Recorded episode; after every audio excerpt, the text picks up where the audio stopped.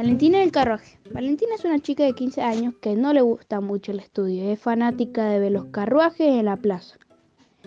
Cuando hay fiesta, le gusta mirar cómo desfilan adornados. Se pasan las horas mirando todos los carruajes y no se da cuenta del tiempo que ha pasado. Un día, en la hora de la siesta, justo cuando se estaba quedando dormida, pasó un carruaje negro.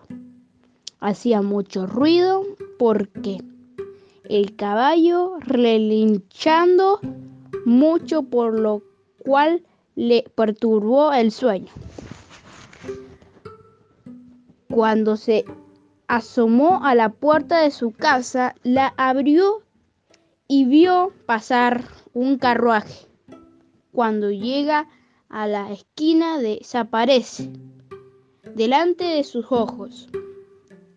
Valentina se sorprendió y se dio cuenta de lo que había pasado.